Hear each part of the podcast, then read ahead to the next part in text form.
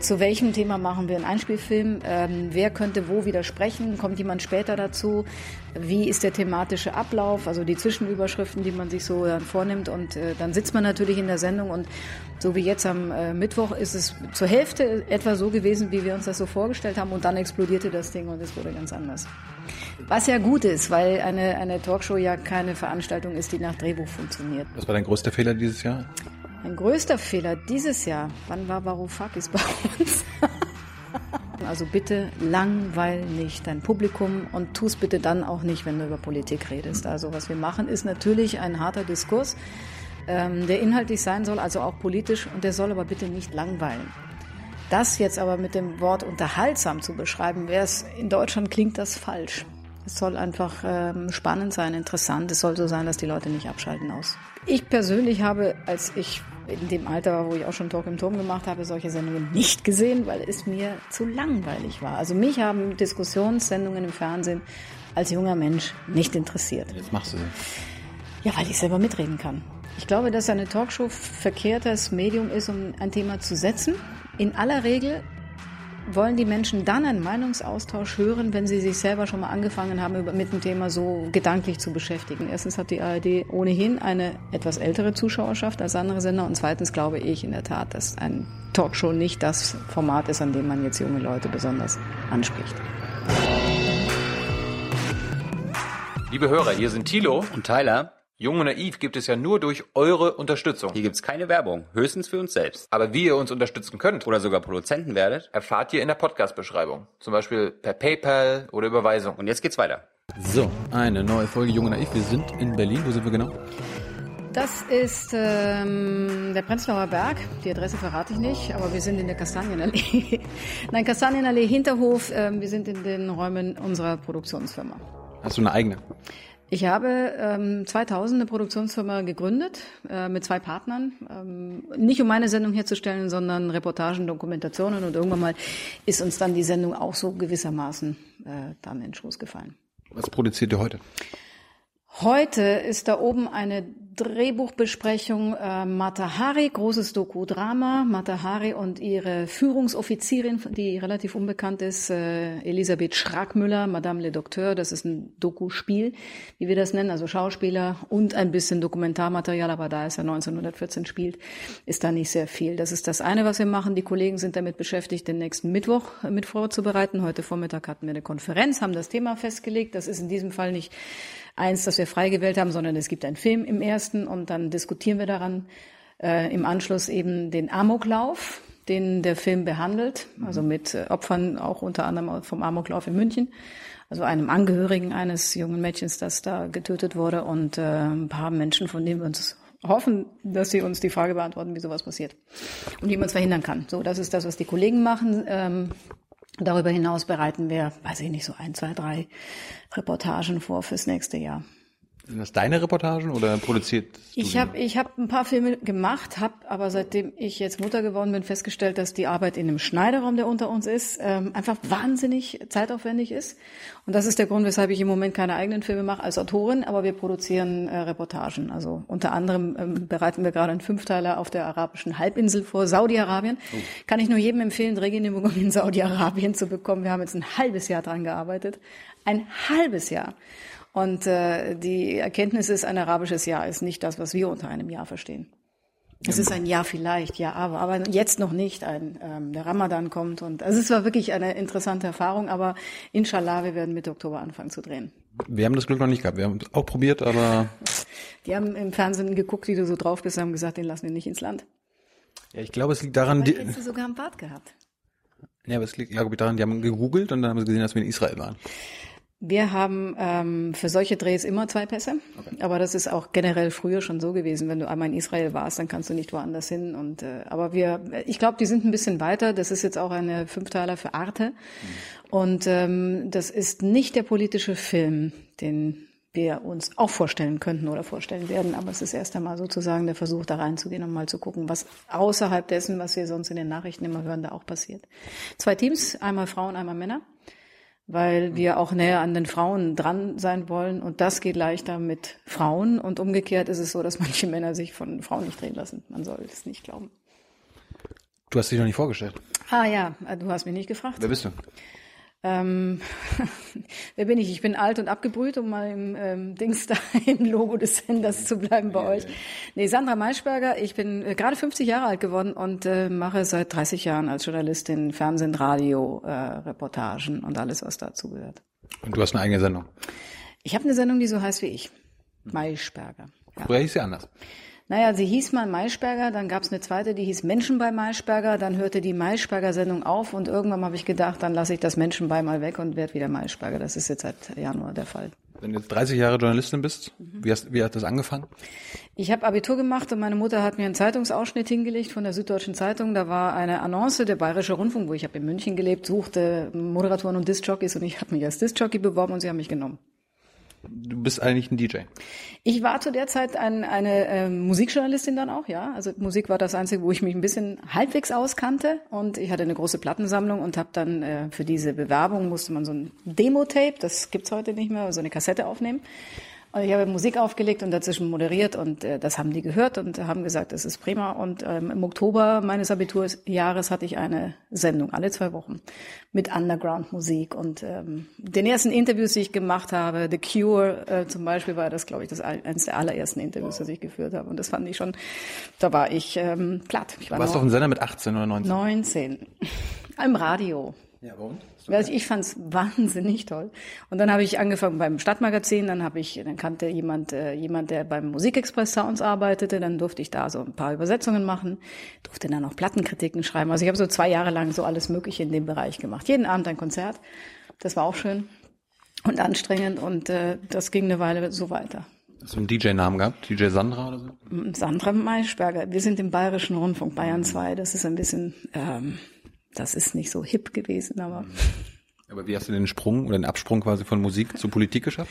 Ja, das ging so schleichend. Ich habe dann ähm, eine Ausbildung gemacht als Journalisten, äh, also an der Journalistenschule als Redakteurin, habe dann angefangen im Fernsehen zu arbeiten, ähm, bei Tele5, das war der erste Job, den ich kriegte, in der Nachtredaktion von den Nachrichten. Und ähm, dann habe ich das erste Casting gemacht, dann haben die mich bei Tele5 vor die Kamera geholt, dann gab es eine Jugendsendung im Bayerischen Rundfunk live aus dem Schlachthof. Da haben die mich dann geholt, da war ich dann, äh, das war 88, wie alt war ich da, 22? Und ähm, da war es schon so, also wenn ich, wenn ich Interviews geführt habe, es war zwar immer gut mit Musikern zu reden, aber richtig interessiert äh, hat mich natürlich in der Kontroverse die Politik. Und äh, das hat sich dann so fortgesetzt, dass ich dann auch bei Live aus dem Schlachthof immer schon dann diese eher schwierigen Themen mir ausgesucht habe, weiß ich nicht, damals äh, der Kampf der Aserbaidschaner gegen die Armenier oder äh, Israel war ein gutes Beispiel, also junge Juden in Deutschland und äh, wie die heute so leben und solche Dinge. Das hat mich einfach immer mehr interessiert und das hat dann Überhand genommen und irgendwann mal habe ich festgestellt, dass ich gar nicht mehr so viel Musik höre. Hm. Und äh, jedenfalls nicht genug, um darüber ähm, irgendwas Relevantes jemand anderen erzählen zu können. Und dann habe ich eine ganze Weile lang gar keine Musik mehr gehört, was ein totaler Fehler war. Ich bin da jetzt wieder hin zurückgekommen, aber es ist jetzt weit davon entfernt, äh, dass ich wüsste, wer heute was macht. Was hörst du heute so? Ich höre, oh, ich habe so eine Jonathan Jeremiah Phase gerade hinter mich gebracht. Das ist, das ist ganz gut. Ich habe eine alte Platte, äh, CD von Talk Talk wieder entdeckt, mhm. ähm, die ich, die ich extrem modern finde. Ich weiß es nicht, so quer durch. Am Wochenende höre ich klassische Musik zu Hause. Sonntagmorgen gibt's bei uns nur Klassik, das ist ein Standard. Ähm, ich höre mich so durch. Apropos Talk Talk, gab es nicht mal Talk im Turm? Talk im Turm, ja. Was hast du damals zu tun gehabt? Talk im Turm, wie meine Oma mal sagte. Talk im Turm. Talk im Turm war 1991 äh, mein Jahr hier in Berlin mit Erich Böhme und Gero von Böhm. Also es waren zwei Herren, die sich da immer abgewechselt haben und ich war jeden Sonntag da und äh, Erich Böhme war aber der Master of the Ceremonies. Er war 66 Jahre alt, er war 20 äh, Jahre lang Spiegel-Chefredakteur gewesen und er kannte einfach jeden einzelnen Politiker und alle kannten ihn. Und wir beide haben also eine politische Sendung gemeinsam präsentiert, aber ich sollte immer für die jungen Leute die Fragen stellen. Ich war dann insgesamt, äh, wie, wie alt war ich da? 24. Und es stellte sich aber heraus, dass all die Gäste die jungen Fragen gar nicht beantworten wollten. Die haben sich überhaupt nicht für mich interessiert, sondern immer nur für Erich Böhme und haben dann immer letztlich seine Fragen beantwortet und äh, Uh, to make a long story short, es war ein wirklich intensives Jahr. Ich habe wahnsinnig viel über Politik gelernt, weil es interessant war zu sehen, dass all diese Minister und ähm, Ministerpräsidenten, da, dass die in der Sendung sich immer gezankt haben und nach der Sendung haben sie ein Glas Wein miteinander getrunken, haben sich plötzlich geduzt und waren sich einig. Das war wirklich ähm, spannend. Man hätte eigentlich nur das danach senden müssen. Ist das bei dir auch noch so? Wir trinken nicht so viel mit den. es gibt mittlerweile so viele Sendungen. Damals gab es weniger, dass die auch die Gäste äh, sehr häufig nach der Sendung ganz schnell wieder weg wollen, mhm. weil sie sonst wahrscheinlich sich äh, in den, weiß ich nicht, ins Nirvana trinken würden. Damals war das ja eher noch so eine Ausnahme. Aber es passiert manchmal schon noch, ja. Mhm. Na jedenfalls nach einem Jahr war das äh, dann auch beendet und Erich Böhme macht alleine weiter. Äh, ganz kurz, du hast die jungen Fragen gestellt. Wie unterscheiden sich denn junge Fragen von alten Fragen? Naja, also wir hatten zum Beispiel in der Zeit äh, war der Iran-Irak-Krieg, ähm, die Hochzeit eben dieses Konfliktes. Und wenn du zu 100 Prozent informiert bist über das gesamte Konfliktfeld, den Nahen Osten, die Geschichte des Nahen Ostens in den letzten 50, 60 Jahren, stellst du andere Fragen, als wenn du aus der jungen Perspektive heraus mal fragst, jung und naiv, mhm.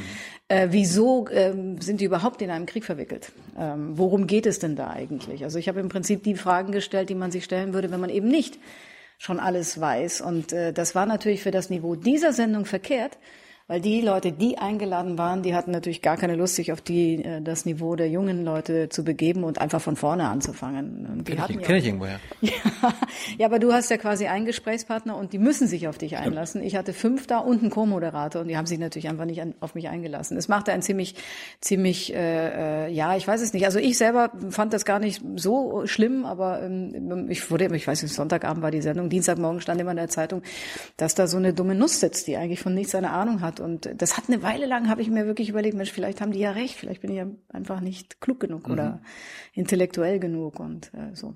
Wie ging es weiter? Wie ging es weiter? Der Vertrag wurde nicht verlängert, überraschenderweise. Wegen den Kritiken, oder?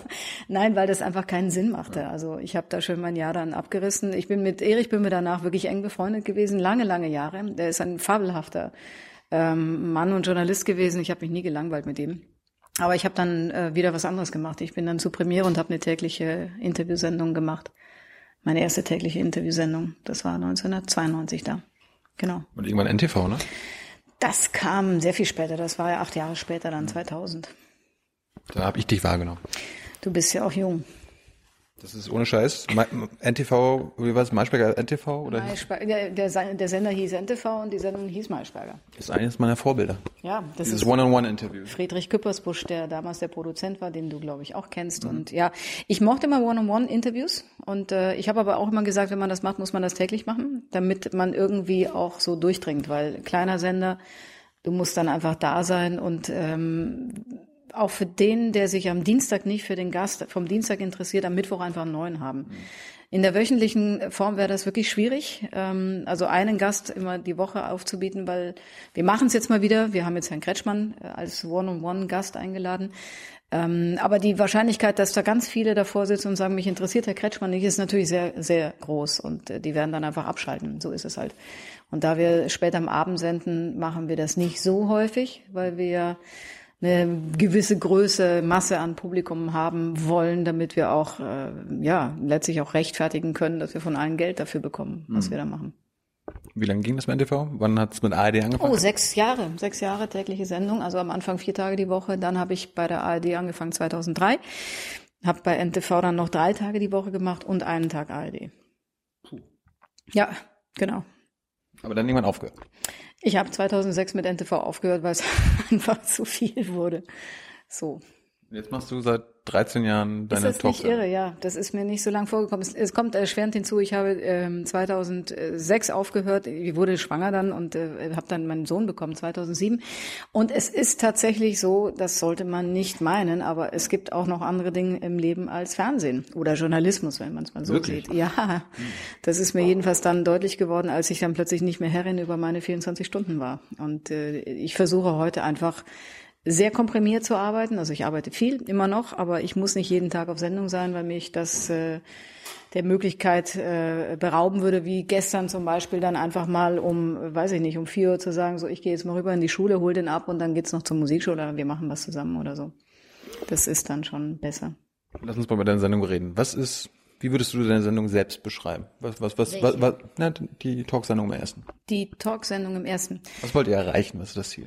Naja, der, der Grundgedanke einer jeden solchen Sendung ist natürlich, wir tragen zur Meinungsbildung bei. Also so schlicht und einfach ist das. Äh, wir betreiben Aufklärung, auch das ist so schlicht und einfach. Wir versuchen äh, die Themen, von denen wir glauben, dass sie im Moment gerade ähm, so aktuell sind, dass die Leute angefangen haben, sich darüber Gedanken zu machen oder schon länger darüber nachdenken, dass man da ein Meinungsspektrum zeigt. Das heißt also, wir setzen, besetzen unsere Sendung kontrovers äh, fünf oder sechs Menschen, die äh, hoffentlich sich in einer Sache streiten.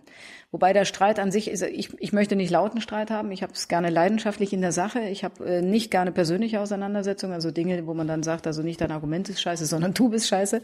Das muss ich nicht haben, aber ich hätte gerne, ich habe gerne Gäste, die mit einer gewissen Leidenschaft ihren Standpunkt verteidigen, vertreten. Und davon fünf zu haben in der Sendung, ist sozusagen hier da an dem Tisch sitzen wir immer und dann machen wir uns am Tag davor sehr, sehr, sehr lange Gedanken, also so wie wir die Sendung so machen, also mit wem fangen wir an, äh, zu welchem Thema machen wir einen Einspielfilm, ähm, wer könnte wo widersprechen, kommt jemand später dazu, wie ist der thematische Ablauf, also die Zwischenüberschriften, die man sich so dann vornimmt und äh, dann sitzt man natürlich in der Sendung und so wie jetzt am äh, Mittwoch ist es zur Hälfte etwa so gewesen, wie wir uns das so vorgestellt haben und dann explodierte das Ding und es wurde ganz anders.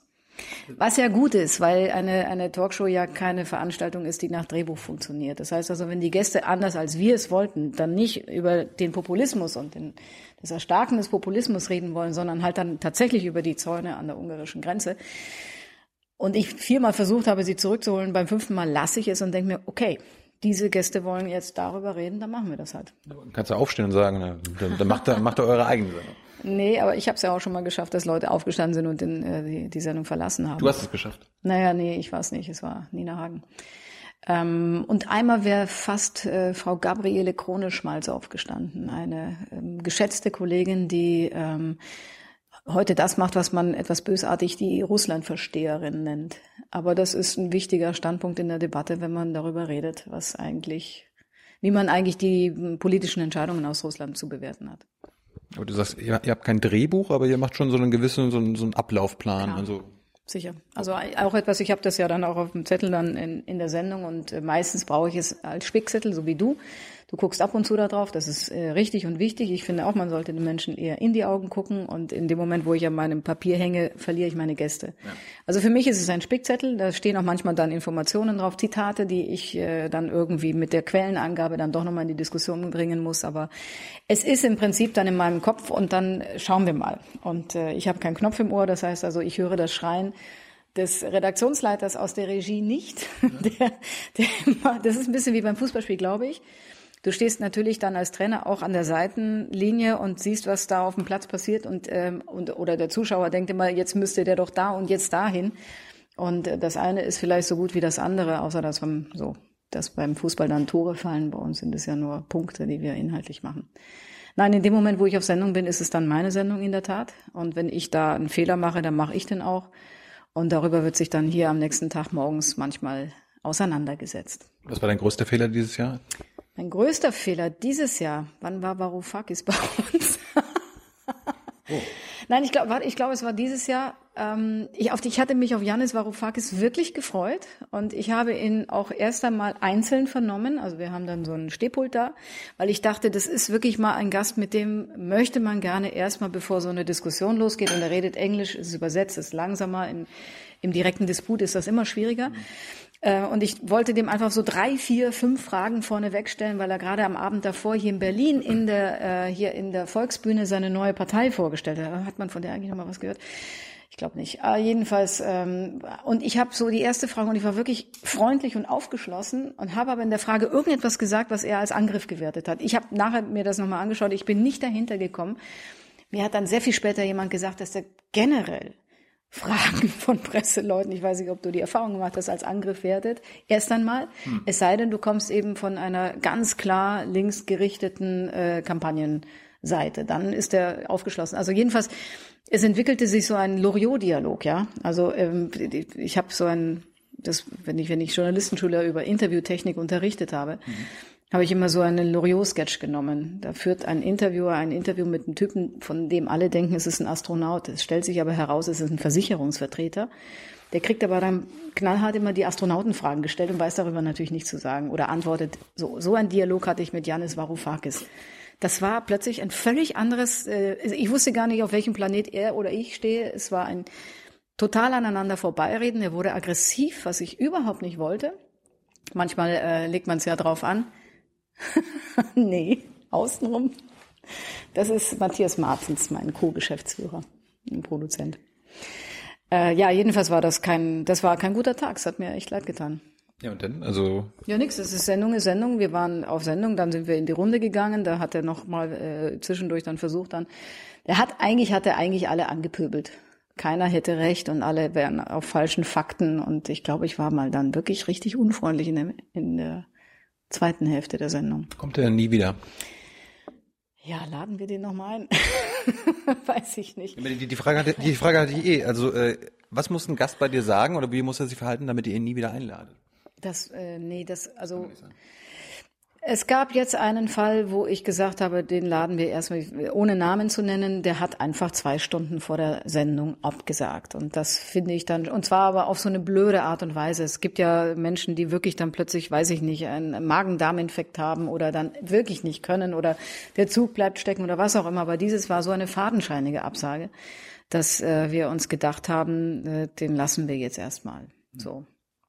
Aber so persönliche Beleidigungen zum Beispiel nicht. Frau Petri zum Beispiel hatte uns ja einmal, ähm, als wir sie, wir haben immer so eine Planung, wir überlegen das Thema und dann vielleicht diese Gäste, aber an der Konstellation basteln wir bis am Tag vorher und tauschen dann noch Positionen aus. Das heißt also, wir fragen die Gäste an, ob sie theoretisch und in dieser und so weiter wollten. Und sie hat aber das dann, als wir dann gesagt haben, nee, in diesem, in dieser Woche ist die CSU wichtiger als die AfD und dann haben wir CSU eingeladen, hat sie das sofort gepostet und also Zensur und also die, da sieht man mal wieder die, die Lügenpresse und das Kartell. Ich weiß es nicht, was sie genau wörtlich geschrieben hat. Frau Petri, jetzt bitte nicht nachschauen und nochmal irgendwie. Aber jedenfalls hat sie uns, wie man so schön sagt, gedisst. Mhm. Und ähm, dann es ist aber kein Grund, niemanden, jemanden nicht wieder einzuladen. Weil das ist ja nicht äh, unsere persönliche Veranstaltung. Wir machen das ja nicht für uns und äh, für unser Gemüt, sondern wir machen das für unser Publikum und da ist manchmal einfach die Position von Frau Petri in manchen Wochen doch zu diskutieren. Fällt deine Talkshow unter Journalismus oder ist das schon Unterhaltung? Ähm, das ist in Deutschland ein blöder Diskurs, weil Unterhaltung in Deutschland irgendwie komisch besetzt ist. Also bei Unterhaltung denkst du in Deutschland immer, das ist, weiß ich nicht, Heinz Schenk, der blaue Bock, irgendwas völlig sinnentleertes. Und äh, was, was mir sehr viel mehr entgegenkommt, ist so diese angelsächsische Haltung. Also bitte langweil nicht dein Publikum und tu es bitte dann auch nicht, wenn du über Politik redest. Mhm. Also was wir machen, ist natürlich ein harter Diskurs, ähm, der inhaltlich sein soll, also auch politisch, und der soll aber bitte nicht langweilen. Das jetzt aber mit dem Wort unterhaltsam zu beschreiben, wäre es in Deutschland klingt das falsch.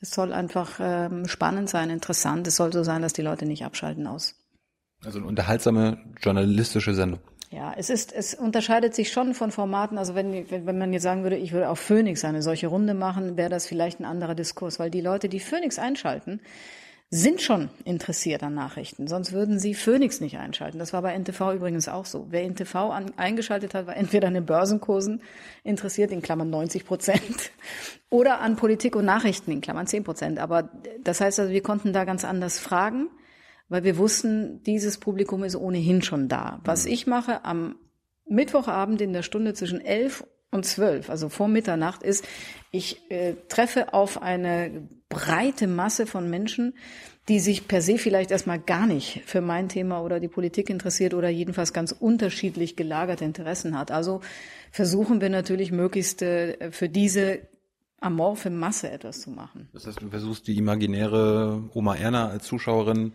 zu halten. Also, also sie, sie, schaltet ein und dann so, okay, wer sitzt denn da? Naja, wir haben mal geguckt, ob wir so eure Alter dazu bekommen, aber äh, damit haben wir einfach die Erfahrung gemacht, dass es äh, enorm schwierig ist. Ich persönlich habe, als ich in dem Alter war, wo ich auch schon Talk im Turm gemacht habe, solche Sendungen nicht gesehen, weil es mir zu langweilig war. Also mich haben Diskussionssendungen im Fernsehen als junger Mensch nicht interessiert. Jetzt machst du sie. Ja, weil ich selber mitreden kann. Mich haben sie auch junger, als junger Mensch deshalb nicht interessiert, weil ich da nicht mitreden kann. Du sitzt vor dem Fernseher und hörst, was andere sagen. Das war für mich nicht die Form. Und ich behaupte mal, dass ich, ich glaube wirklich, dass diese Art von Diskussionssendungen etwas ist, was vermutlich äh, nicht ein Format für ganz junge Menschen ist.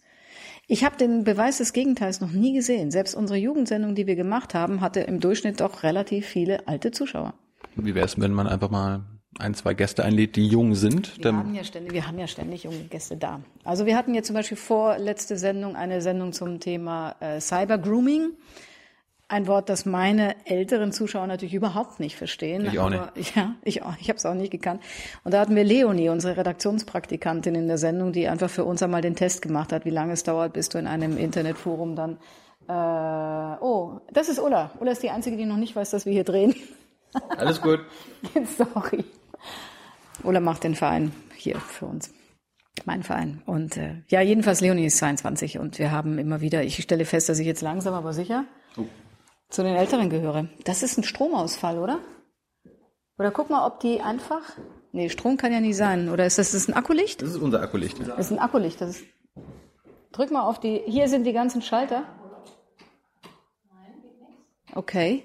Gut, dass Was wir habt ihr, was habt ihr denn gemacht hier mit dem, wo habt ihr nochmal Strom abgezapft? Wir sind, Ihr zapft nichts, ja. Okay. Sieht man gut, uns denn wir noch? Haben, Ja, das ist aber ein schönes Licht jetzt, ne? Notstrom. Ich weiß, wo der Sicherungskasten ist. Der ist unten. Unten an der Treppe. Das ist live. Ja, sieht man dann noch was? Ja, ja. Oh, ich habe nichts dagegen, wenn man nichts sieht. Oh, wow. Nicht schlecht. Allerdings, also Tilo ist nicht im Bild, ne? Ach so. Der ist ja in der Kamera drin. Hör mal, das ist ein Alarm. Aber nicht bei uns. Wir sind schon voll in dieser Amok-Sendung für nächste Woche. Wer weiß, was passiert. Probt ihr gerade? Nee, das nicht.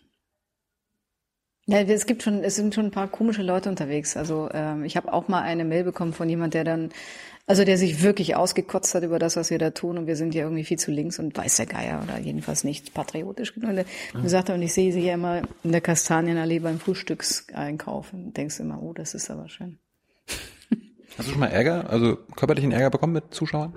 Nein, körperlichen Ärger noch nie. Ähm, die meisten, die einen dann ansprechen, tun es dann, wenn sie einen äh, ganz gut finden, weil wenn sie einen nicht gut finden, würden sie vermutlich, äh, weiß ich nicht, sich zurückhalten, nichts sagen. Hm.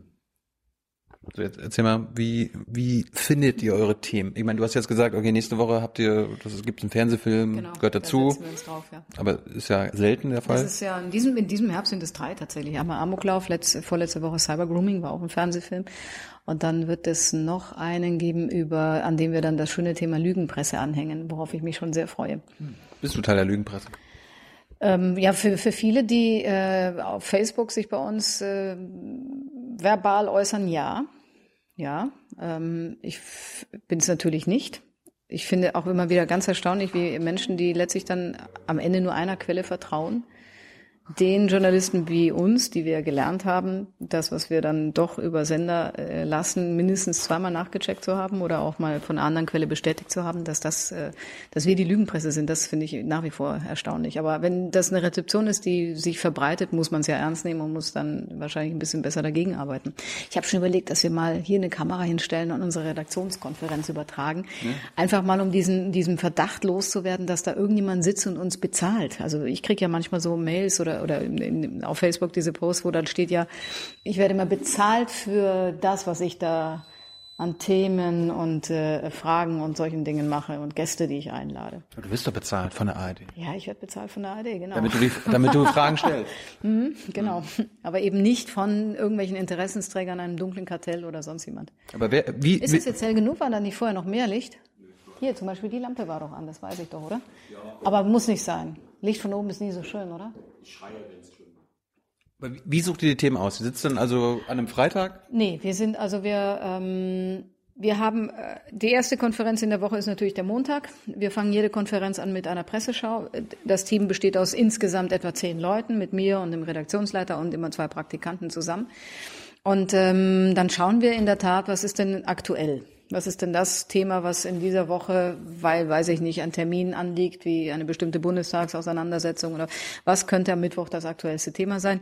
Meistens allerdings machen wir das am Donnerstag nach der Sendung oder am Freitag, einen Tag wie heute, dann konkreter. Aber wir, wir scannen im Prinzip immer die Aktualität und schauen, was gerade äh, anliegt, äh, schauen, was die anderen Kollegen in der ARD machen. Also was macht Anne Will am Sonntag, was macht der Plasberg am Montag. Wenn die jetzt äh, zweimal Flüchtlinge machen zum Beispiel, müssen wir es am Mittwoch nicht zwangsläufig ein drittes Mal machen. Das würden wir ohnehin freiwillig nicht wollen. Und äh, so äh, bildet sich das ein bisschen heraus. Ähm, Redaktionsschluss ist aber tatsächlich am Dienstag vor der Sendung. Hm. Ähm, in aller Regel versuchen wir am Freitag trotzdem so eine Art von Vorstellung zu haben, was wir am Mittwoch machen, aber es kann einfach am Montag nochmal alles über den Haufen geworfen werden. So.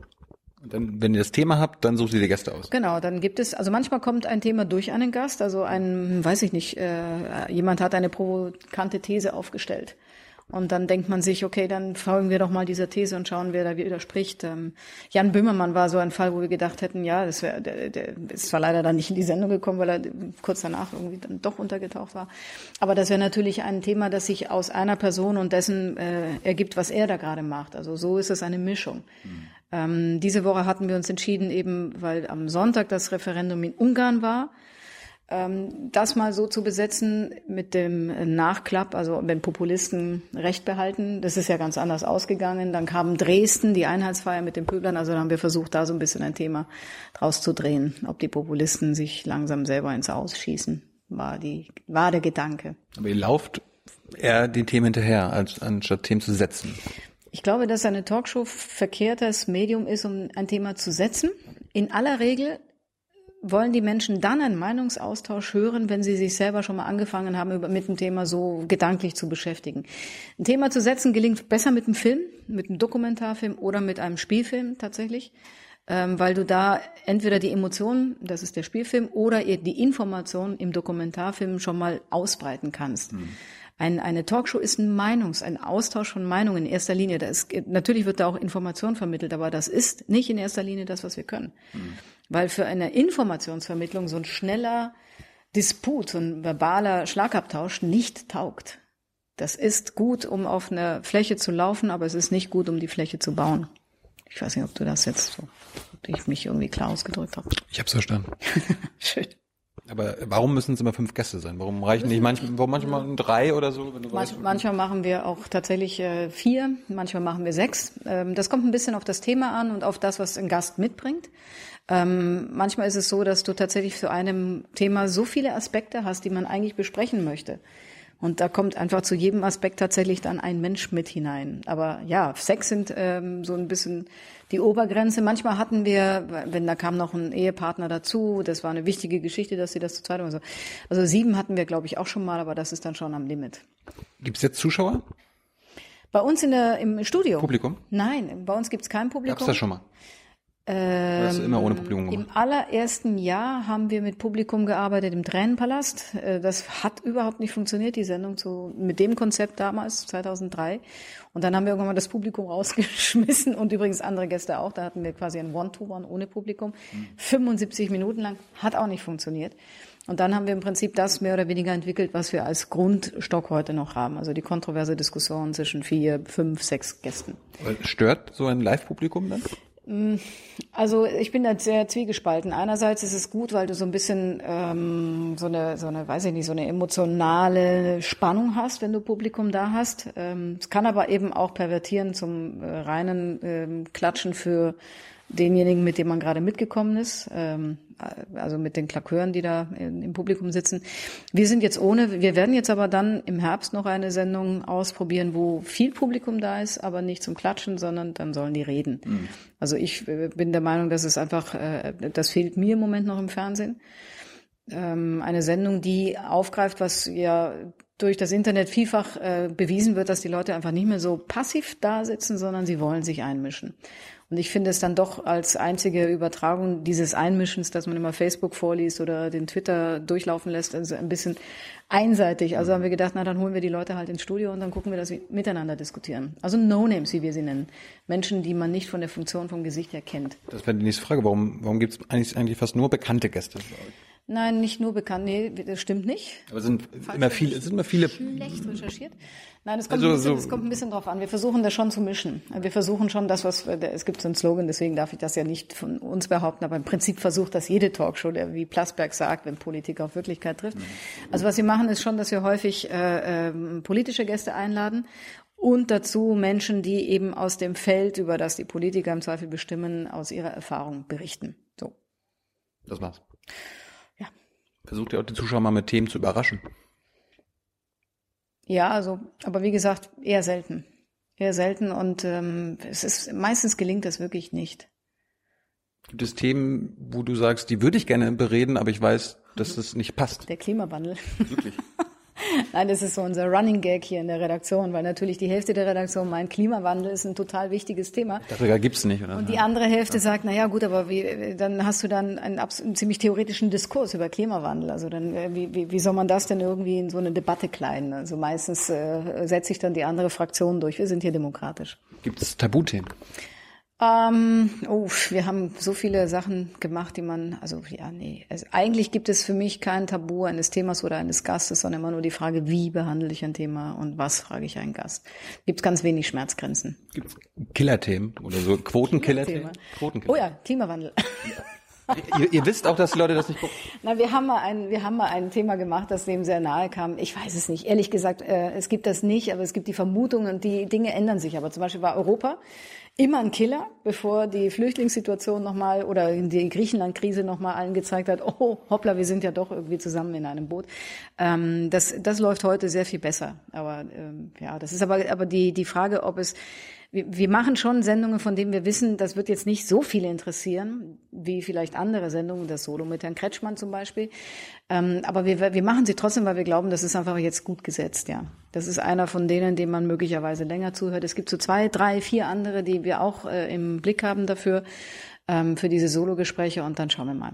Helmut Schmidt lebt ja leider nicht mehr. Ich wollte gerade sagen, dafür, dafür, dafür, was, dafür warst du berühmt. Äh, Einzel Helmut Schmidt Interviews, ja. Ich bin die Schmidtologin Ich war- gewesen. ich war super- Er fehlt mir. Er fehlt mir. Es ist wirklich wahr, dass ich, dass ich das sehr geschätzt habe. Das ist ein Mann gewesen, der hatte viel eigene Erfahrung, Er war ein total weit gereister Mensch, ein hochintellektueller, hochintelligenter, rhetorisch brillanter Gast, der immer noch ähm, Humor hatte und auch noch eine direkte Sprache, so dass viele ihn verstanden und der einfach im Laufe seines Älterwerdens immer, immer knorriger wurde. Und ich mochte das sehr. Und für mich ist das immer gelebter Geschichtsunterricht gewesen. mochte er dich auch. Na, offensichtlich, sonst wäre er ja nicht gekommen. Hast du die richtigen Fragen gestellt? Nee, er hat sich meine NTV-Sendung damals angeschaut und hat gesagt, äh, der wollte damals ein Buch machen und hat sich dann ausgesucht, mit der mache ich das jetzt. Der dachte, ich Du hast bin sie einspannen lassen, ja? ich war, ich war jung sozusagen. Nein, ernsthaft, er hat gedacht, er braucht sozusagen nochmal jemanden, der ihn einer anderen Zielgruppe näher bringt. Und äh, zu der Zeit war ich, weiß ich nicht, 35 oder sowas. Anfang 30, wie alt bist du jetzt? 30. Ja, siehst du, jung. Ist er dein Lieblingskanzler gewesen? Nein, äh, ganz im Gegenteil. Ich bin durch Schmidt politisiert worden und zwar gegen ihn, weil er ja damals für den NATO-Doppelbeschluss verantwortlich war für die äh, Älteren, die wissen noch, was das ist. Die Jüngeren, das waren einfach wahnsinnig viele Atomraketen, die dann auch in der Bundesrepublik Deutschland, also in Westdeutschland stationiert werden sollten, um die Atomraketen der Russen aufzuwiegen. So, also wir hatten irgendwie den, weiß ich nicht, 300-fachen Tod äh, vor der Haustür. Und dagegen bin ich auf die Straße gegangen, so bin ich politisch aufgewacht und er war der Kanzler, der das ein, uns das eingebrockt hat, ja. Aber wer ist dein Lieblingskanzler? Oder Kanzlerin? Ich habe keinen Lieblingskanzler. Das, ich bin wirklich, also Liebling ist keine Kategorie in der Politik. Dann vielleicht anders gefragt, was macht für dich einen guten Kanzler aus? Also ich finde bei Angela Merkel zum Beispiel die schiere, das schiere Durchhaltevermögen, das, die, der unglaubliche Fleiß, äh, die Abwesenheit von jedem Verdacht, dass sie etwas macht, weil sie es aus Eitelkeit tut. Das finde ich schon mal eine ganz gute Eigenschaft. Das würde mir die Sicherheit geben, dass sich jemand um die Sache kümmert, äh, um der Sache willen. Ähm, ich fände eine gewisse ähm, erkennbare Linie eigentlich ganz schön. Das hat sie so nicht. Ne? Hat sie so jedenfalls vor der Flüchtlingskrise nicht gezeigt. Aber möglicherweise leben wir ja in Zeiten, wo es besser ist, sich irgendwie immer anzupassen. Kann man noch nicht abschließend beurteilen, finde ich.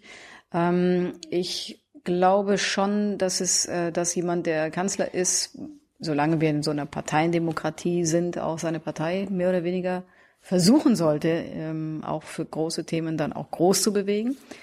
Das sind so, glaube ich, die wichtigsten Dinge. Fehlen ihr Dinge?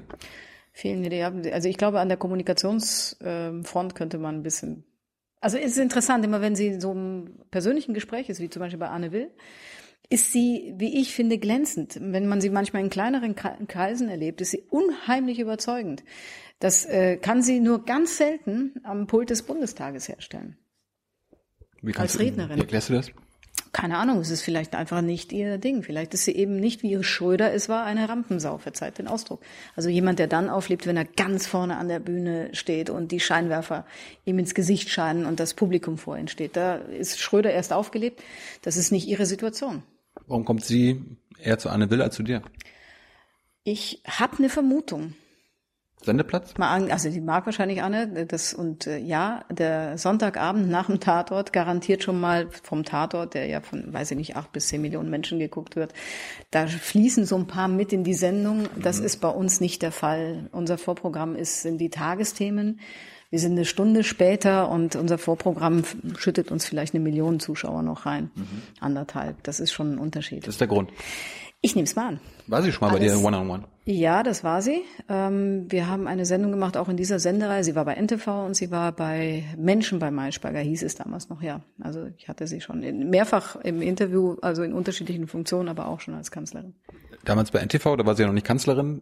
Umweltministerin, ähm, äh, Parteichefin.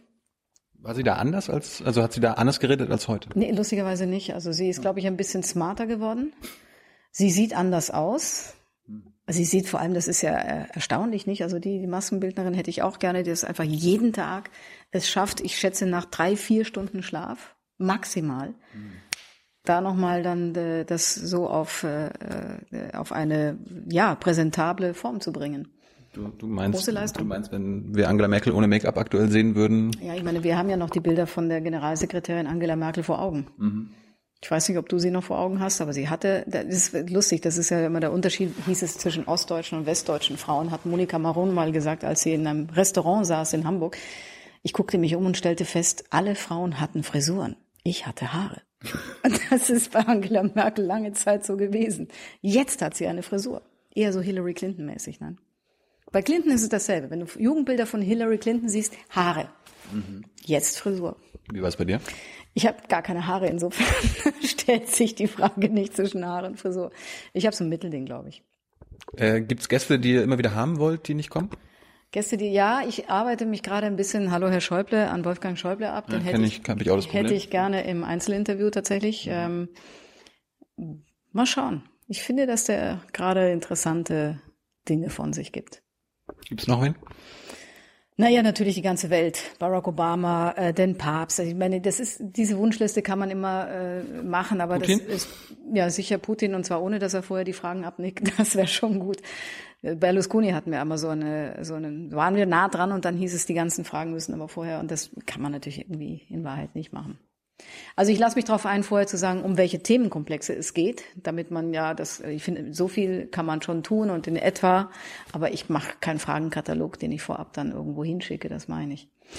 Nein, also die Wunschlisten bringen mich nicht weiter. Ich nehme immer den, der im Moment gerade am spannendsten ist und der dann auch in die Sendung kommt. Ja, ich hätte jetzt gerne den Chef der Deutschen Bank, wäre doch was. Aber das macht er natürlich nicht, weil er weiß, dass ein unvorsichtiges Wort im Fernsehen seinen Börsenkurs noch ein bisschen weiter unter Druck setzt. Deswegen ist es schwierig mit diesen Menschen aus der, Polit aus der Wirtschaft. Apropos, apropos, apropos Bank, habt ihr das Thema Deutsche Bank, äh, Bankenkrise gerade auf dem Schirm? Hab ich über, haben wir überlegt, ja, tatsächlich. Ja hätten, wir, hätten wir wahrscheinlich auch, also so in diesen ein, zwei Wochen gemacht, wenn wir nicht thematisch jetzt gerade so auch durch Film festgelegt werden. Und dann kommt ja die US-Wahl, da sind wir zwei Nächte hintereinander auf Sendung. Das wird auch lustig. Dann hätte ich gerne nochmal die Maskenbildnerin von Angela Merkel für die zweite Sendung. Bist du eitel? Ich bin eigentlich nicht sehr eitel, aber ich gucke mich nicht gerne im Fernsehen an. Guckst du deine eigene Sendung an? Ja, manchmal schon. Äh, gerne auch alleine. Also eigentlich nur alleine. Ich möchte da nicht mit jemand anderem daneben sitzen und mich ansehen. Aber ich, ich schaue natürlich schon äh, in der Mediathek oder dann eben, wenn ich, äh, wenn wir früher aufgezeichnet haben, dann gucke ich mir das an, ja. Wer, wer sucht eure Sendetitel aus? Die, die sind immer, ich finde die immer sehr Na, was? Sag, aufmerksam erhaschend. Das ist wahrscheinlich das Ziel, oder? was war, ist das jetzt nett oder nicht nett? Ist das gut oder schlecht? Ja, manchmal, ist es wirklich zu verkürzt. Also, zu, Zugespitzt, ne? Naja, ich meine, äh, wofür hat man einen Sendetitel? Ich weiß, ihr seid die Generation, die Fernsehzeitschriften nicht mehr hat, aber ursprünglich waren die mal dafür gedacht, dass natürlich unsere Art von Zuschauern. Was ist das denn? TV, das ist eine Ist das Papier? Ist Papier, genau. Und da gibt's dann eben immer in den Programmankündigungen etwa zweieinhalb Zeilen. Da kannst du schreiben, heute geht es um Banken. Genau, aber das ist ja langweilig. Würdest du eine Sendung sehen, wo da steht, heute geht es um Banken, oder würdest du lieber eine Sendung sehen, äh, wo drauf steht, äh, der Chef der Deutschen Bank äh, im Kreuzverhör oder sowas, ja? Dann würde ich, ich, ich wüsste jedenfalls, was ich gucken würde. Nein, die Titel sind ähm, der Versuch, ein Thema zuzuspitzen, natürlich mit einer Frage zu versehen, damit es auch offen bleibt. Und sie werden auch an diesem Tisch dann häufig, äh, ach, in extenso diskutiert. Äh, kennst du deine Zuschauer? Manche treffe ich, manche schreiben mir, manche ähm, treffe ich. Also ich, ich bin ja doch relativ viel unterwegs. Ich fahre mit öffentlichen Verkehrsmitteln, also sei es jetzt hier in Berlin mit der U-Bahn oder eben im Zug oder manchmal auch im Flugzeug, wobei die Auswahl im Flugzeug ist natürlich eine ganz andere. Aber im Zug, ja, auf Bahnhöfen, irgendwo unterwegs trifft man schon einige Zuschauer. Sind deine Zuschauer älter als du? Ähm, ich komme der Zielgruppe langsam näher. Nein, sie sind in aller Regel älter. Wenn die Jüngeren mal auf mich zukommen und nach dem Autogramm fragen, heißt es immer für meinen Vater. Weil es nicht ganz gut. Es könnte ja auch sein für meinen Opa. Nein. Mhm. Ähm, ja, die sind natürlich älter. Ich habe es ja schon versucht zu erklären. Erstens hat die ARD ohnehin eine etwas ältere Zuschauerschaft als andere Sender. Und zweitens glaube ich in der Tat, dass ein Talkshow nicht das Format ist, an dem man jetzt junge Leute besonders anspricht. Du bist eine Ausnahme. Ja, ich weiß auch nicht. Aber wir, wir haben, wir haben, du machst ja auch eine politische Sendung. Das alleine ist ja schon auch ziemlich äh, singulär. Aber wir haben jetzt nicht deine Zuschauerschaft. Ja, aber wenn ihr die hättet, hättet ihr Millionen. äh, wen wählst du? Wen wähle ich? Oh, das ist schwierig. Das ist, äh, das ist wirklich eigentlich von Wahl zu Wahl. Jetzt zum Beispiel Berliner Wahl fand ich äh, knifflig. Hast du aber eine Wahl Ich habe eine getroffen. Wahl getroffen, ja. Aber willst du nicht verraten? Na, sagen wir es mal so, ich habe die AfD nicht gewählt. ich habe Herrn Henkel nicht gewählt, aber hm. Ah, die Chayas sind doch interessant, oder? Der FDP und der CDU-Chaya. Nein. Nein, ich werde es nicht verraten. Was soll ich dazu sagen? Es ist wirklich unterschiedlich. Ich habe eine Grundrichtung. Ähm, ich glaube, solange ich eine Sendung mache, wo ich versuche, alle meine Gäste gleich zu behandeln und möglichst auch ihre Meinung und nicht meine in den Vordergrund zu stellen, lasse ich das lieber mein Geheimnis sein. Es gibt Kollegen, die machen ähm, nur Meinung und mhm. bei denen ist das dann fein, wenn sie sagen, ich bin SPD-Mitglied, äh, ich wähle die Grünen oder ich bekenne mich, wie jetzt unser Kollege, ehemalige Kollege Nikolaus Hest, äh, die AfD. Wobei das fand ich ja spektakulär, wie man es schafft, in einer Pressekonferenz gleich äh, den AfD-Chef von Berlin nochmal rechts zu überholen, das ist schon toll. Warst du mal Mitglied einer Partei? Nein, niemals. Stand mal bei Wikipedia, war immer falsch, nein. Bist du Mitglied irgendeines politischen Vereins, so oh, Russlandfreunde, Transatlantiker? Schön wär's, nein, äh, gar nicht. Ich bin, ich habe ähm, gar keine Mitgliedschaften, glaube ich. Also ich, äh, ich engagiere mich ähm, sozial, aber das sind keine Mitgliedschaften. Und wenn mich jemand fragt, ob ich in ein Kuratorium oder so etwas gehe, sage ich immer gleich, das mache ich gerne, wenn es mein Thema ist. Aber eins ist klar, damit ist das Thema für uns gestorben in der Sendung. Ja, das finde ich, kann man nicht machen. Also ich mhm. bin nicht in der Sendung, um meine Interessen da durchzusetzen. Also jetzt zum Beispiel, ich habe ein starkes Interesse daran, dass der Nachtzug, der Schlafwagen nicht abgeschafft wird, weil das meine, mein Leben einfach wahnsinnig erleichtert, wenn ich zum Beispiel in Köln nochmal nachts den Zug nehme und um sieben Uhr morgens hier aussteige. Schafft die Bahn ab aus, aus Gründen, die man nicht nachvollziehen kann, weil man kriegt ja selten einen Platz, ist immer ausgebucht so. Hm habe ich jetzt den Leuten gesagt, nehmt mich gerne als Figur, ich bin, ich mache gerne mit, wenn ihr Demos oder sowas, und dann sagt mir ja gleich, ja, dann machen Sie doch eine Sendung darüber. Sag ich, nee, das mache ich dann eben nicht. Also das mache ich nicht.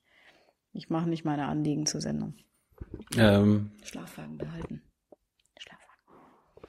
Was unterscheidet dich? Da sind übrigens lauter junge Leute drin, die ganzen Interrail-Reisenden. Äh, mhm. Okay, interessiert dich nicht. Doch. Ne, ist okay. Aber wir wollen jetzt keine Bahnschleichwerbung machen. Nee, das ist das Gegenteil von Schleichwerbung. Die machen ja gerade einen riesen, eine, eine, eine riesen Idiotie. Ach so. Hm. Ich, ich, ich hör, hör von, Schneide dir nachher. Nee, nee, aber ich, ich höre von diesen Missständen zum ersten Mal. Von der, bei der Bahn nee, gibt's auch sonst keine Missstände. Die machen alles richtig. Ja, klar. Ich bin ein Riesenfan der Bahn. Ein tolles, tolles Unternehmen. Ja, nein, also das könnte wirklich toll sein. äh, was unterscheidet dich von Maybrit Illner und Anne Will? Oh, ha, das ist, äh, die eine heißt Maybrit äh, und ist Maybrit, die andere heißt Anne und ist Anne und ich heiße Sandra und bin Sandra. Also ernsthaft, ähm, wir sind drei ähm, Frauen, die Paargemeinsamkeiten haben. Wir haben die ähnliche Haarfarbe, wir haben ähnliche politische Leidenschaften für die Diskussion und äh, ich, ich glaube nicht, dass man, dass wir dazu berufen sind, die Unterschiede klar zu machen. Aber seid ihr Konkurrentinnen? Nein, das sind wir nicht. Also ähm, äh, wir sind mit Anne haben wir manchmal natürlich, wie mit Frank Plasberg, den du nicht erwähnt hast, auch äh, das äh, ein, ein Thema, wenn wir gucken, was machen die anderen und wir wollten eigentlich das Thema besetzen oder wer kriegt jetzt den Gast, den man haben möchte. Insofern gibt es manchmal so ein, ein eine, eine, eine Wettbewerbssituation. Aber ich, ich finde, dass Anne den Sonntag äh, toll macht. Ich mag Maybrit Sendung, habe ich mir gestern Abend wieder angeschaut, sehr gerne. Gestern hat sie Herrn Maas und Herrn Gauland in ein Duell gezwängt, das war lustig. Ähm, mit Maybrit bin ich befreundet, das unterscheidet mich quasi dann in dem Verhältnis zu dem von Anne. Ähm, die, die ist eine fabelhafte, äh, also ich kenne sie persönlich einfach auch ein bisschen besser, privat. Und Aber- wir werden auch häufiger miteinander verwechselt und wir haben das immer ganz gern. Ach so. Ja, Und, aber also ich liebe das, wenn die Leute mal zu mir sagen, Sie sind doch Frau Ilner. Giovanni Di Lorenzo hat mir neulich eine lustige Geschichte erzählt, wie er im Restaurant saß und dann kam eine Frau auf ihn zu und er ist schon wieder so klein geworden, wie man sich immer klein macht, wenn jemand kommt mit diesem Blick, ich kenne dich. Und dann kam sie und sie sagte, ich weiß, wer Sie sind, ich weiß, wer Sie sind. Sie sind doch Sandra Maischberger. zu Giovanni Di Lorenzo, Ja, ja. das ist ein Mann. wow.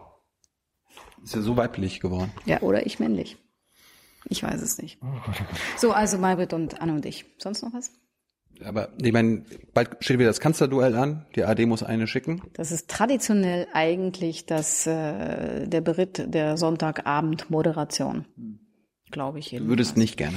Ich habe es schon mal gemacht, damals noch, als ich bei NTV war, äh, mit Schröder und Stoiber. Ich kann mir gar nicht vorstellen, dass es noch besser wird als damals. und da waren wir auch nur zu zweit. Also damals gab es ja noch zwei Duelle, im privaten und im öffentlich-rechtlichen. Und ich hatte mit äh, Peter Klöppel den Stoiber und den Schröder für mich. Und das war gar nicht so schlecht. Ich bin mir nicht sicher, wie das ist mit Vieren und äh, entsprechend dann der Möglichkeit, eben nur ein Viertel der Fragen zu stellen. Du hast gerade Plasberger angesprochen. Letztes Thema Faktencheck. Sowas macht ihr ja nicht. Sind, sind, äh, und die Kanzlerin hat doch jetzt, glaube ich, vor zwei Wochen gesagt, wir leben in so postfaktischen Zeiten. Das Magazin, Neo Magazine Royal zum Thema Post äh, müsst ihr einblenden. Das ist ganz hübsch. Postfaktisch. Ist ein bisschen ein schlechter Witz, aber lustig.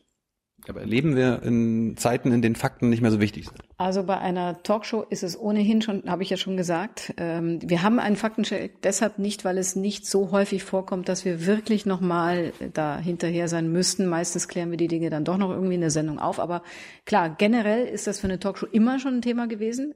Es wird viel schnell gesagt.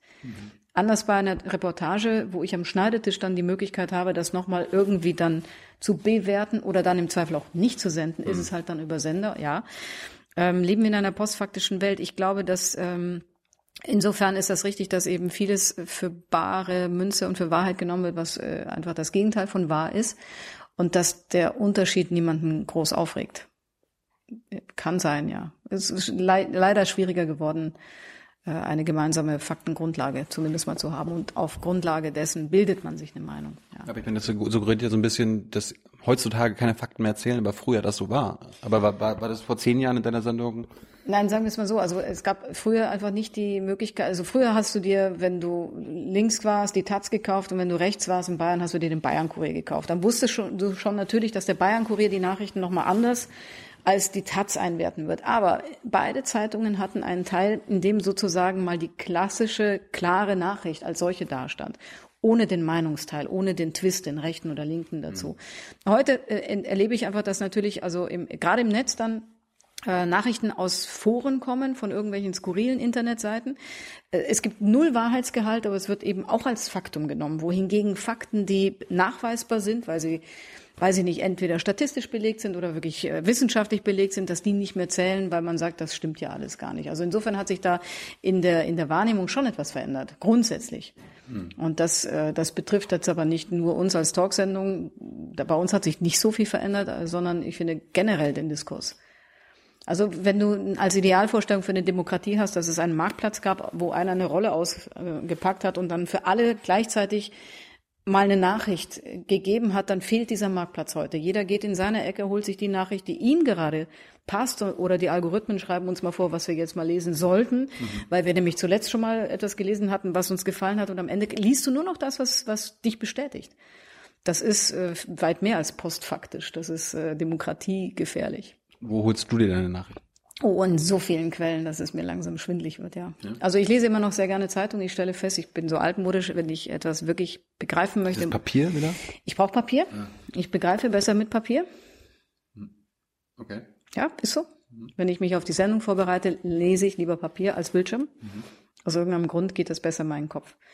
Also ich habe äh, Zeitungen sehr gerne noch, tatsächlich. Ich lese viel im Internet, äh, ich rede viel mit Leuten. Ähm, wir machen Recherchegespräche. Ähm, ich weiß nicht, es gibt eigentlich keine Quelle, die wir nicht anzapfen würden.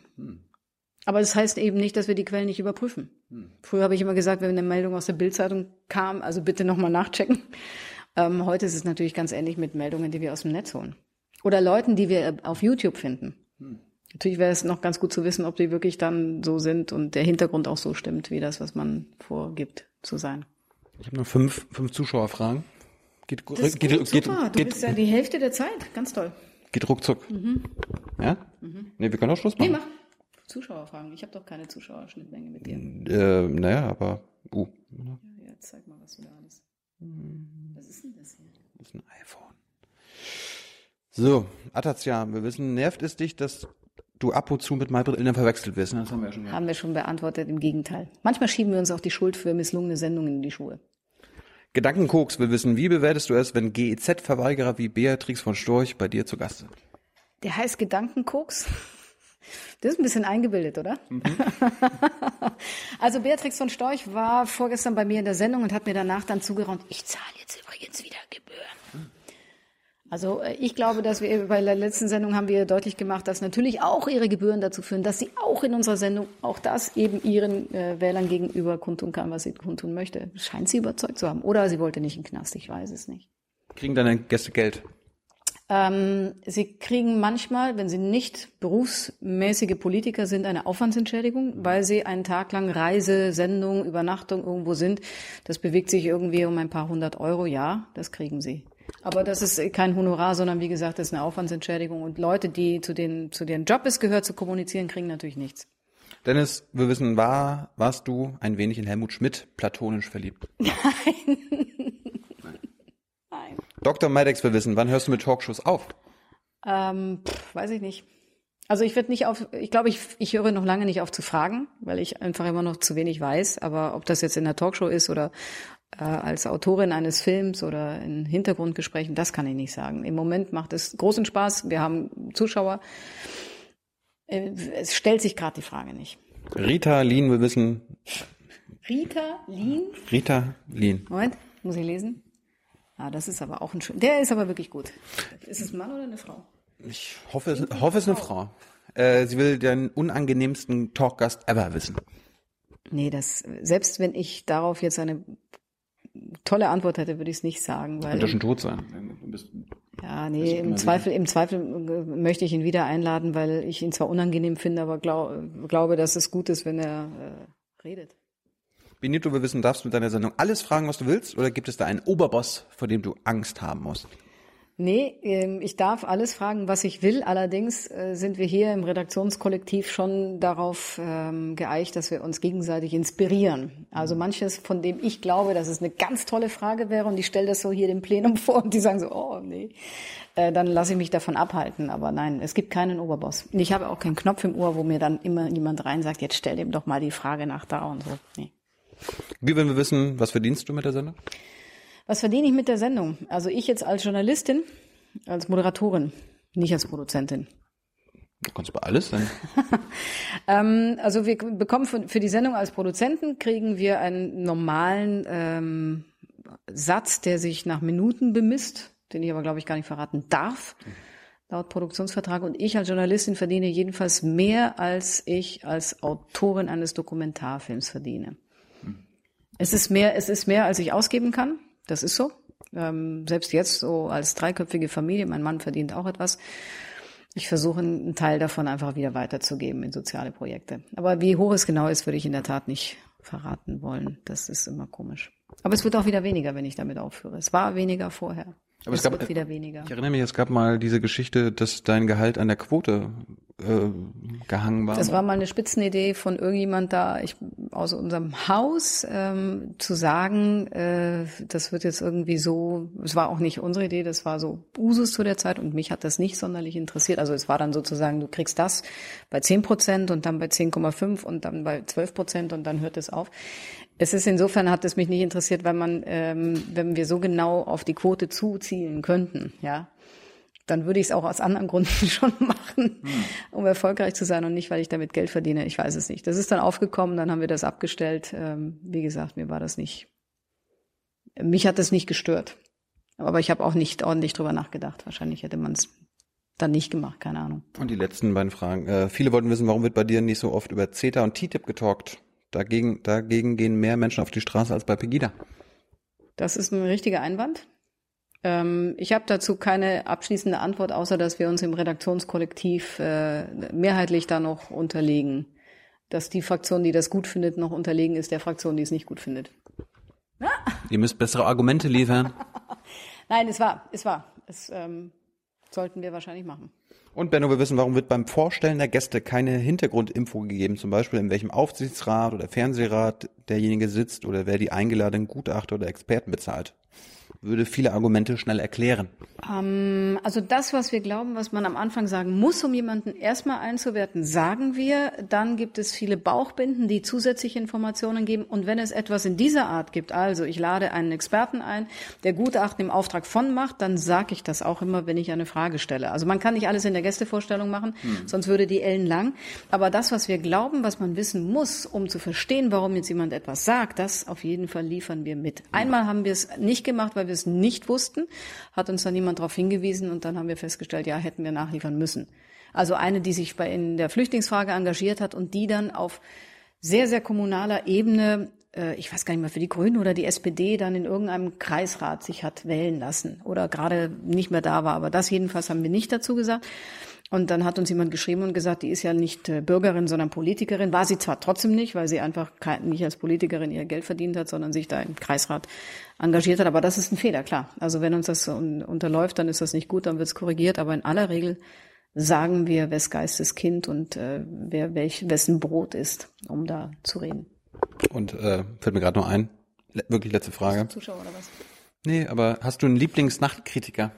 Liebe Hörer, hier sind Thilo und Tyler. Jung und Naiv gibt es ja nur durch eure Unterstützung. Hier gibt's keine Werbung, höchstens für uns selbst. Aber wie ihr uns unterstützen könnt oder sogar Produzenten werdet, erfahrt ihr in der Podcast-Beschreibung. Zum Beispiel per PayPal oder Überweisung. Und jetzt geht's weiter. Es gibt immer diese ganzen Nachtkritiken auf Spiele Online, FAZ und Co. Äh, ganz ernsthaft? Bitte. Nein. Ich hasse sie alle. Nein. Also es gibt ein paar, äh, deren Urteilsvermögen ich ähm, annehme. Ja, also äh, der Namen dann auch äh, nicht so häufig wechseln wie die scheinbaren Praktikanten, die da manchmal dran gesetzt werden. Mhm. Ich weiß es nicht. Also ich würde mal sagen, 75 Prozent der Kritiken, die ich lese, gleichermaßen über meine Sendung oder über die von Frank und Maybrit und äh, Anne, bestehen immer aus denselben Textbausteinen. Also das Thema äh, ist verfehlt worden. Es waren die falschen Gäste und es ist wieder nichts dabei rausgekommen. Und das wird dann sozusagen noch angereichert. Und dann denke ich mir mal, Leute, das ist entweder habt ihr, also na egal. Also ich nehme sie nicht ernst. Ich lese sie manchmal oder ich überfliege, ich weiß dann schon die ersten zwei Absätze, dann lese ich nicht weiter. Es gibt zwei, drei Leute, deren, deren Urteil ich annehme, weil ich glaube, dass sie wirklich sich mit der Sache auseinandersetzen. Aber Willst du nicht verraten, wer dein Lieblingsnachtkritiker ist? Nein, das würde ja. ich nicht tun. Nee, nee, dann schreibt er schlecht über mich demnächst. Das möchte ich nicht. Oder gut. Ist ein R. Die meisten sind erst. Ach so, ja, ich weiß nicht. Ich weiß nicht. ja, siehst du. Ich habe mal einen gefragt, warum er eigentlich die ganzen Kritiken schreibt, wenn das immer Verrisse sind. Und dann sagte er, weil das immer geklickt wird. Das wird einfach gelesen. Meist geklickt. Ja, und zwar immer, wenn es ein Verriss ist. Ach, echt. Hm. Sandra, Dankeschön. Wir haben ein bisschen länger gemacht als vereinbart. Bin, bin, bin ich jetzt, werde ich jetzt nie in die Sendung eingeladen? Wir haben dich doch mal eingeladen, du bist nicht gekommen, ne? Ich hatte vielleicht keine Zeit. Aber wir kriegen das in, in Zukunft hin. Keine Zeit wir fahren jetzt nach Amerika und du machst noch eine Amerika-Sendung. Genau. Da waren wir irgendwie im Gespräch. Ja und? Was wird daraus? Wird ja, nichts? kriegen wir hin. Echt? Ja, klar. Du bist einmal durch Amerika gefahren und bist schon Experte? Ich habe zwei Jahre da gelebt. Wo denn? In Texas und Kalifornien. Texas und Kalifornien. Hm. 90 Prozent Kalifornien, 10 Prozent Texas. Ah, andersrum. ja. Nicht schlecht. Okay. Ja. Und wer gewinnt? Trump. Glaubst du wirklich? Leider schon. Ja. Ich bin seit den letzten zwei Wochen wieder so ein bisschen auf der anderen Seite. Ja, das wäre. Ich, ich, ich habe da jetzt kein, kein, keine Sau im Rennen, aber. Warum glaubst du, dass Trump gewinnt? Das muss ja alles nicht, ne? Was? Warum glaubst du, dass Trump gewinnt? Mm, Weil sie den Vorsprung nicht hat, den sie braucht in den sogenannten Battleground States. Und ich glaube, dass viele der alten Bernie-Supporter äh, auch Trump wählen werden. Das glaube ich zum Beispiel nicht. Müssen- Weil das ist, also wer die alten Bernie-Supporters werden eher nicht zur Wahl gehen. Bin ich fest überzeugt. Das schadet aber ihr auch dann. Das kann sein, aber sie werden nicht Trump wählen.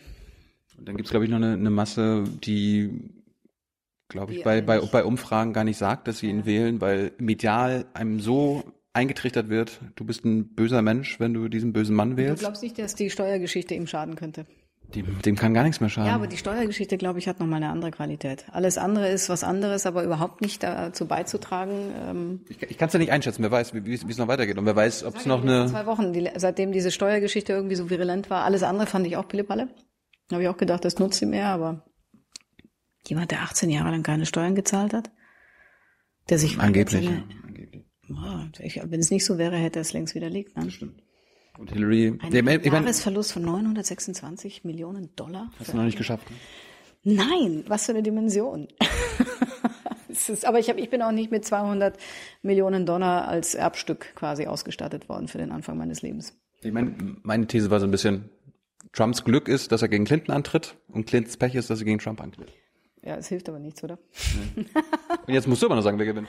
Du Ich, ich sage, ich sage, also äh, ich war diesen Sommer mal wieder in Amerika, in Kalifornien allerdings nur tatsächlich, ähm, und äh, habe mich gewundert, in welchen Ecken ich Trump-Unterstützer gesehen habe. Weil in Kalifornien. In Kalifornien? Ja, in Kalifornien. Äh, Ja, in Kalifornien eben. Und ähm, gleichzeitig war ich in ganz vielen, wir waren auf vielen Campingplätzen und da ist es alles mexikanisch. Du denkst ohnehin, das ist nicht mehr, also das ist not America. Ähm, und die werden ihn sicherlich alle nicht wählen. Also es gibt einen großen Teil der Bevölkerung, die garantiert, wenn sie überhaupt wählen gehen, wenn sie, wenn sie registriert sind, die äh, beinhart dagegen sein werden. Aber ich war auch ziemlich sicher, dass er weiterkommt, als wir alle denken. Und seit zwei Wochen habe ich das Gefühl, es könnte sich doch nochmal irgendwie gegen ihn wenden. Keine Ahnung. Wir werden sehen. In der spannenden ARD-Nacht Werbung. Mit, mit dir. Mit unter anderem mir. Also es, wir machen die Wahlennacht in der ARD und dann senden wir, bis wir das Ergebnis haben. Und am nächsten Tag, das ist Mittwoch, äh, bin ich dann wieder auf Sendung live und äh, bespreche das Ergebnis. Ja, hoffentlich wird's nicht so wie 2000, wo, du erinnerst dich. Ich erinnere mich ja. Aber dann äh, hat man es halt äh, dann nicht gewusst. Sandra, Dankeschön, wir haben dich lange aufgehalten. Bis bald.